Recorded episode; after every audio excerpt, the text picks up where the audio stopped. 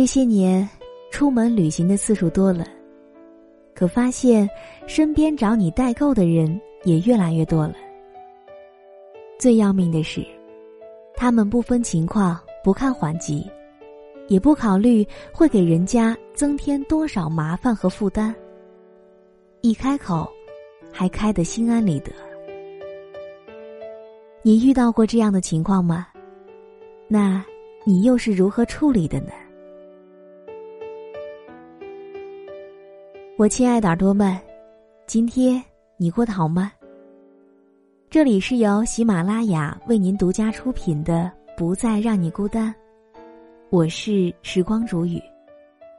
今天我要和你分享到的文字，作者是情感作家李爱玲，她的文字戳心又暖心，犀利也深情。如果你想要获取本期节目文稿，或者想要和我进行情感互动，也可以添加我的公众微信，编辑“倾听时光煮雨”这六个字的首字母，就可以找到我了。以下的时间，一起来听故事。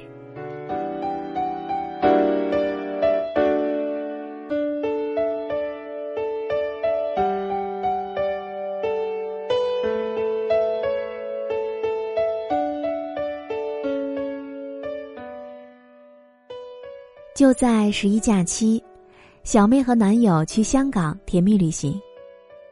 昨天回来，我赶紧就跑过去八卦他们。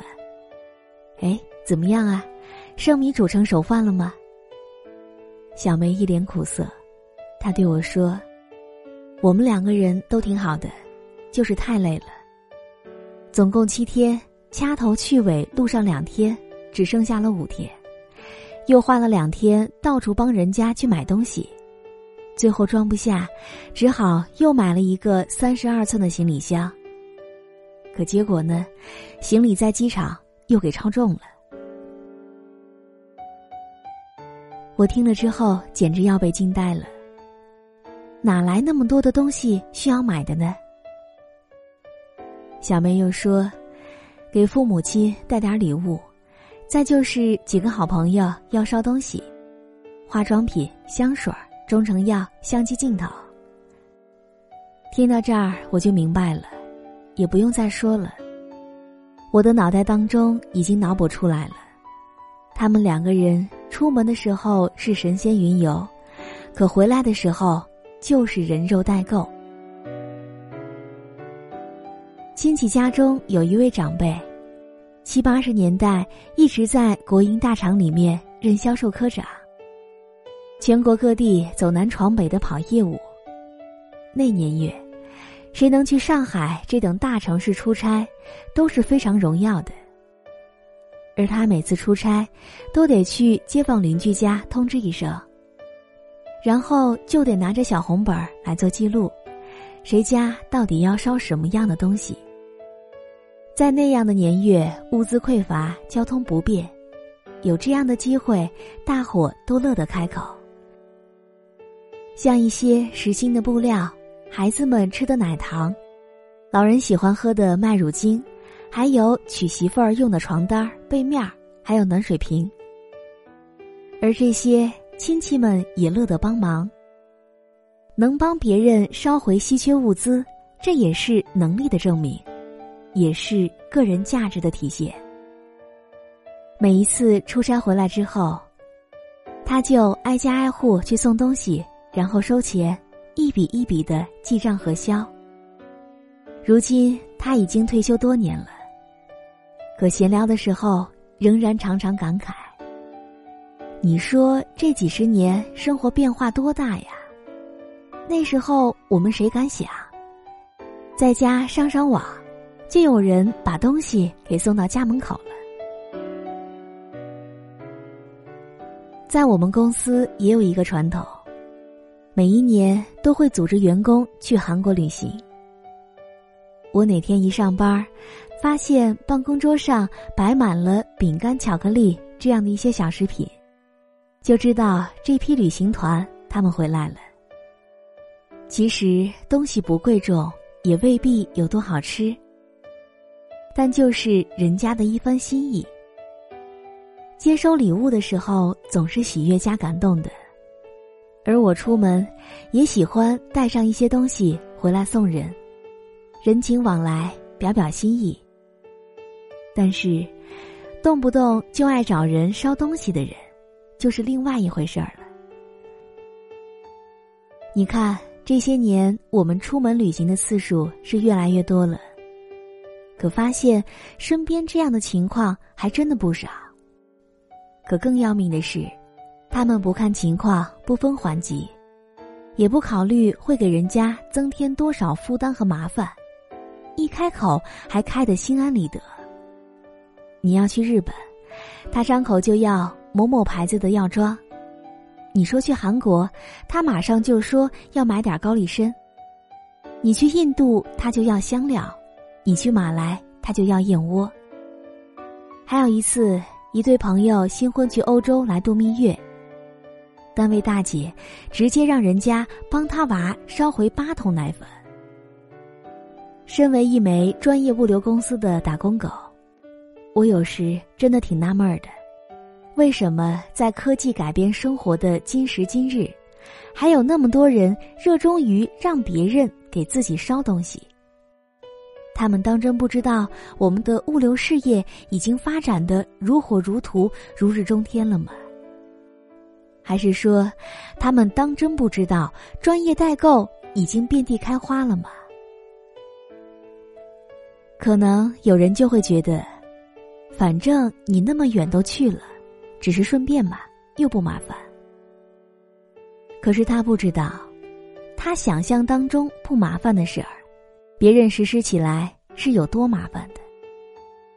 就拿化妆品来说，我开始去韩国出差，也经常帮人捎带。有些套装光盒子和瓶子自重就不止一两斤，一个行李箱装上两套基本就满了。有时到了柜台，发现旧款已经被新品取代，价格涨了，你说这个还买不买？然后就得抓紧时间拍照、发微信、算汇率等回复。遇上对方迟迟不回，还得打个电话来进行确认。一来二去，半天时间很轻松的就搭进去了。若是贵重一些的奢侈品、数码产品之类的，就更麻烦了，要反复检查功能，反复确认型号，生怕出一丁点的差池。本来旅行就是为了放松的，可结果呢，却搞得压力山大。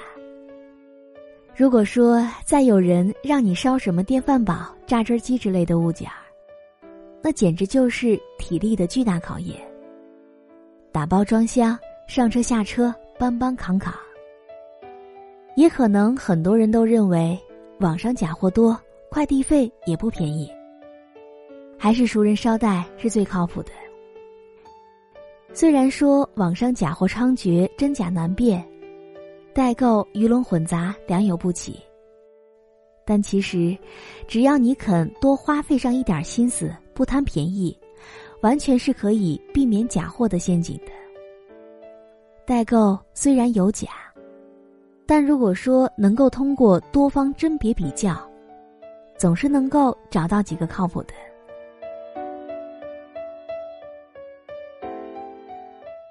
年初的时候，有朋友去德国，熟人要求帮忙带胶原蛋白粉，他在柏林跑遍大街小巷都找不到，生怕有负所托，又找了当地的朋友来进行查询打听。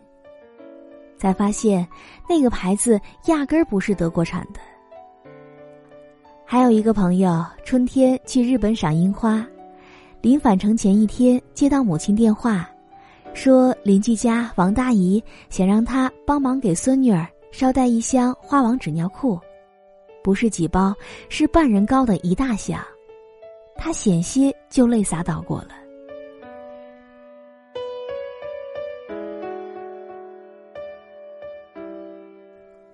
我们常说快递费贵、代购费贵、进口关税也贵，可是你知道吗？这些都没有人家的时间和精力宝贵。那一年我在香港，老公一个哥们儿让我们帮他挑选求婚用的钻戒。几万块钱的东西，从款式到等级，从成色到净度，从切割工艺到认证证书，我们都是不精通的，吓得我赶紧让他拒绝了。这两年再出门，如果说朋友有特殊情况，我还是愿意帮忙的。帮人买过急需的药品，解过燃眉之急。但是那些在网上一搜就好几页的东西，那些凡是代购都能够轻松买到的物件，抱歉，不要找我，我是去旅行的，不是去进货的。当然，也并不是说，但凡找人帮忙捎东西就是烦人，就是自私，谁都有开口求助的时候。如果迫不得已要找人代购，最好提前在网上查好商品的信息，长什么样、卖多少钱，提前给出能够接受的价格区间。如果有条件，最好把店址也来查清楚，在哪个区、哪条街、哪家店。这样对方就可以直奔主题，也省下了四处奔波讨价还价的时间了。千万不要给人家一个非常模糊的概念。某某有一个抗皱面膜特别好用，你去找找。某数码出了新款，你帮我看看。其实，大家都没有时间帮你去打探资讯，也不负责来提供行情。如果是体积大、重量沉、专业度要求特别高的东西，就更不要给旅行的人增加麻烦了。只要你肯付点钱，有的是专业机构来帮你代办。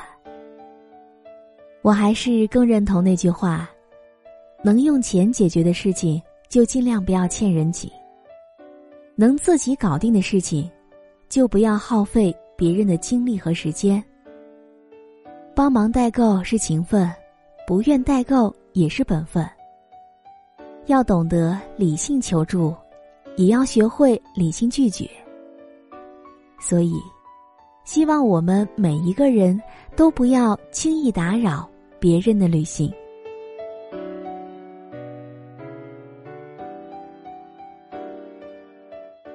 好了，我亲爱的耳朵们，今天的故事就为你讲到这儿。如果你也喜欢时光煮雨的声音，也可以添加我的公众微信，编辑“倾听时光煮雨”这六个字的首字母，就可以找到我了。当然，也欢迎你在本期的节目下方打赏给我哟。好了，我们下期节目再见。